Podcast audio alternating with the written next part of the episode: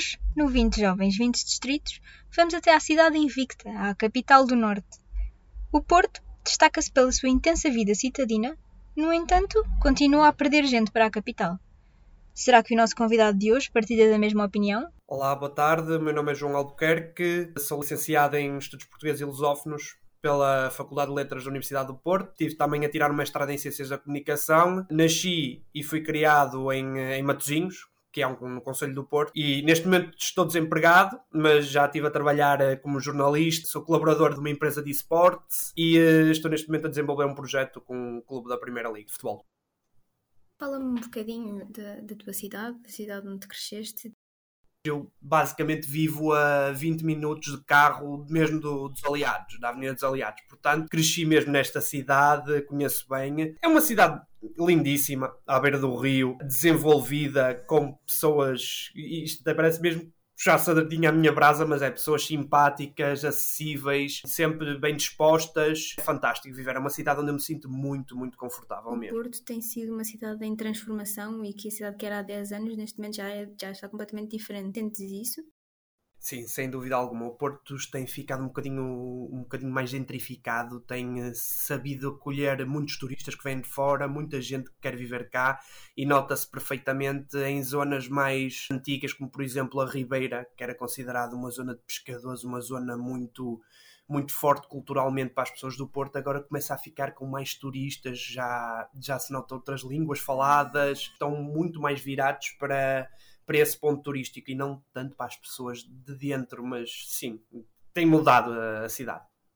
E está nos teus planos permanecer a viver no Porto? Gostavas de viver noutras zonas do país, no estrangeiro? O meu objetivo é sempre viver e trabalhar no Porto, porque eu gosto muito mesmo desta cidade, é a minha casa, com a minha família, com os meus amigos. Sinto-me muito bem aqui, por isso não tenho qualquer desejo de sair Achas que daquilo que é a tua opinião e que vês também nos teus amigos, nas pessoas que conheces, que a, a, tendência de deixar o Porto para vir para Lisboa, aquela ideia de que só na capital é que estão as, as oportunidades está a passar? Eh, é uma coisa antiga? Agora a vontade é ficar aí? Mudar é assim, é, é um bocadinho dividido, porque eu conheço gente que quer fazer isso e outra gente que não, que quer mesmo ir para Lisboa, bem, eh, muito por causa, como tu dizes, das oportunidades de trabalho. Ainda é uma coisa que sentes que se mantém. Esse... Sim, sem dúvida alguma. Acho que as pessoas querem mesmo, quando não existe assim tantas oportunidades, quando o valor das casas começa a aumentar, o valor da habitação,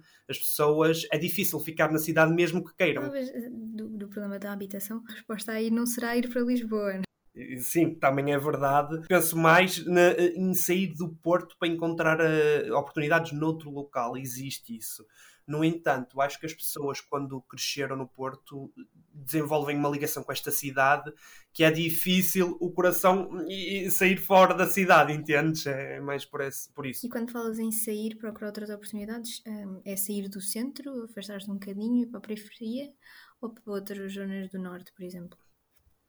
eu penso que é, que é, mais, como tu dizes mesmo, sair da, do centro do Porto, porque uhum. o centro do Porto é, é, já é difícil, já é muito, muita população já está muito localizado, ou seja, sair para subúrbios, para, por exemplo, para a Maia, para Matosinhos mesmo, existe mais oportunidades, são cidades já muito desenvolvidas que também é, é bom viver. Eu, eu falo Matosinhos porque eu cresci e vivo em Matosinhos há basicamente a minha vida toda, por isso eu, eu sinto que existe mesmo mais pessoas a deslocarem-se do centro do Porto para irem viver para a periferia. Que outros problemas sentes no dia a dia é sim, sinto, claro, existe um problema de trânsito já, que existe um problema de estacionamento. Eu que tenho carro há relativamente algum tempo, sinto isso quando me desloco para o Porto. Estou sempre a pensar, uh, ok, vou passar por aqui, mas isto vai ter muito trânsito, vou ter que fazer um, um, desvio enorme. Outro dos problemas, acho que a habitação, como te disse, é mesmo muito difícil encontrar, mas eu acho que é um, um problema de cidade grande, de, de, litoral, tal como Lisboa,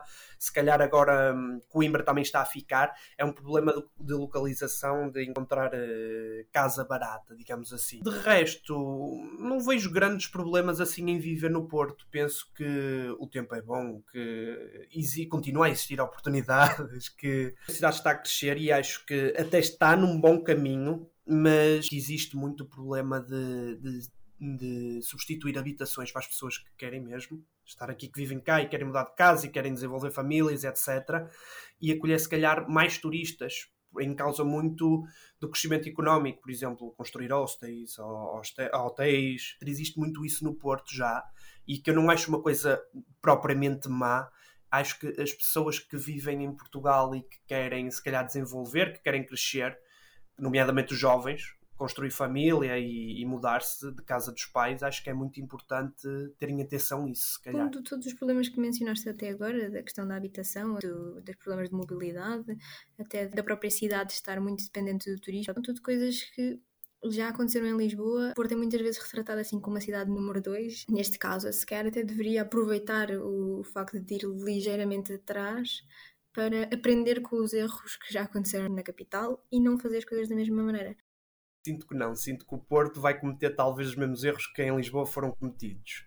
No entanto, sei que é uma tarefa muito difícil fazer a balança de colocar habitações para os portugueses e também uh, ter o crescimento económico da cidade.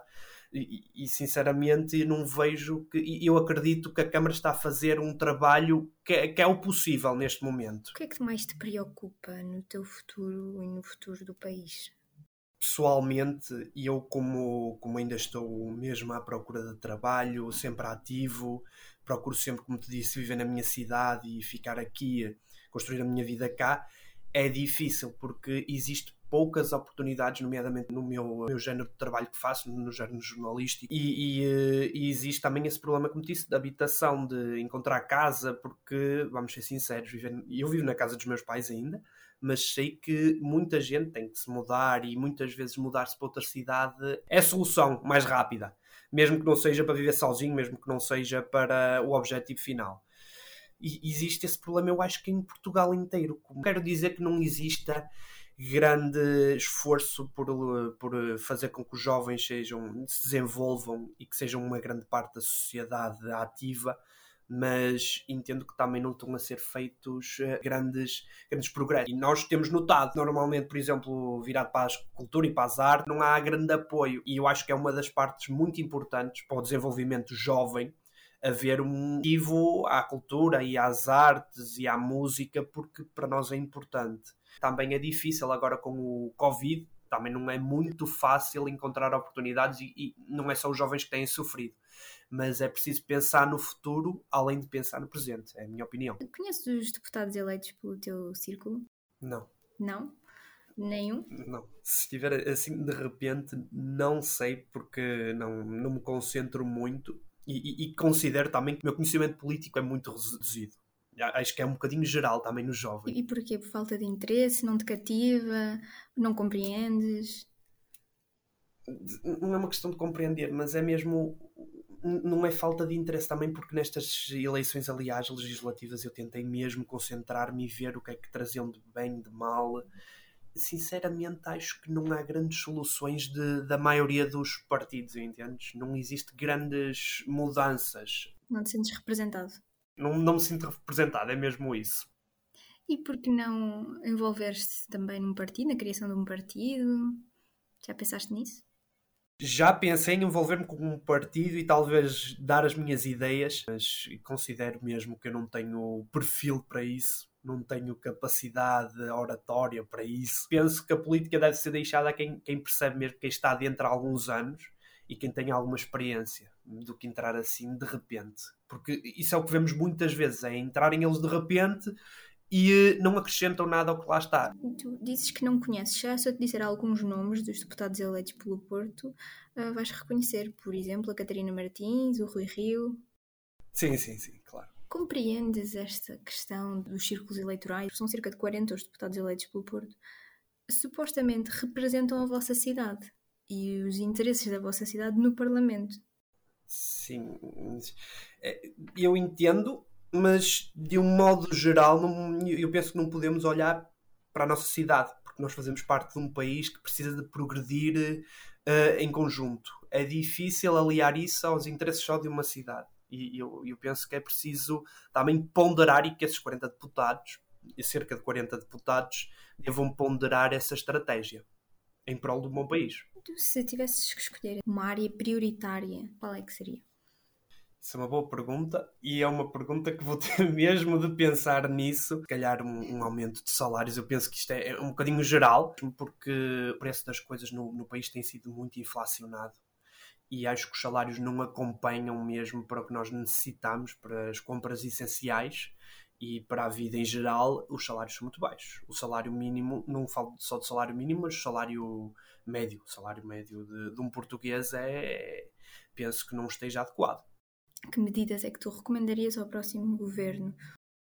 Dar mais oportunidades aos jovens e aos recém-formados. Novamente a puxar a brasa à minha sardinha, mas eu sinto mesmo que falta isso, porque falta muitas oportunidades para quem sai da faculdade, se forma, coisa que não acontecia se calhar há 30 anos ou há 20 anos para cá em que tu te formavas e já tinhas trabalho, já consecutivamente ofereciam trabalho porque eras um jovem formado. E eu vejo muitas vezes agora pessoas que não se, optam por não se formar e têm trabalho mais rápido do que aqueles que se formam. E para mim isso é preocupante. E, e a Assembleia devia ter em, em atenção esta, esta faixa etária dos 20 aos 30 anos que se estiverem parados vai ser muito difícil conseguir o que o país progrida.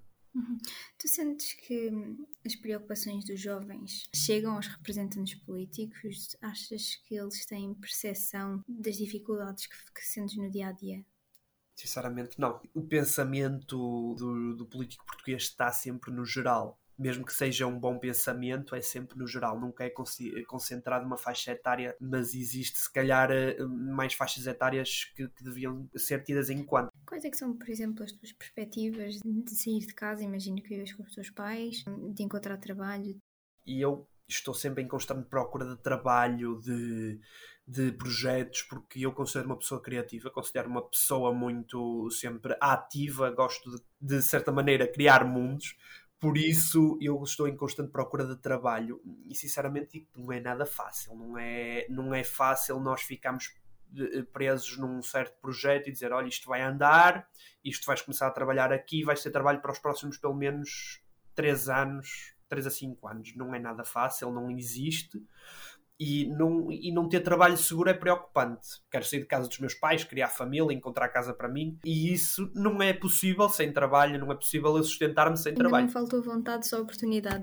Exato, e eu acho que não é uma questão de vontade mesmo, é mesmo falta de oportunidades, e não é só comigo, porque eu noto que muitas das pessoas têm o mesmo problema do que eu. Mesmo que vivam sozinhos, encontrar um trabalho estável na área que eles querem, para o salário que pagam, é, é difícil, muito difícil. Há mais alguma coisa que tu queres acrescentar? Queria só acrescentar que na, na, situação política que estamos, acho que é importante haver mais união do, do, que divisão de ideias. E neste momento temos muita divisão de ideias. E neste momento precisamos mesmo de união para trabalharmos em conjunto para um progresso de um país.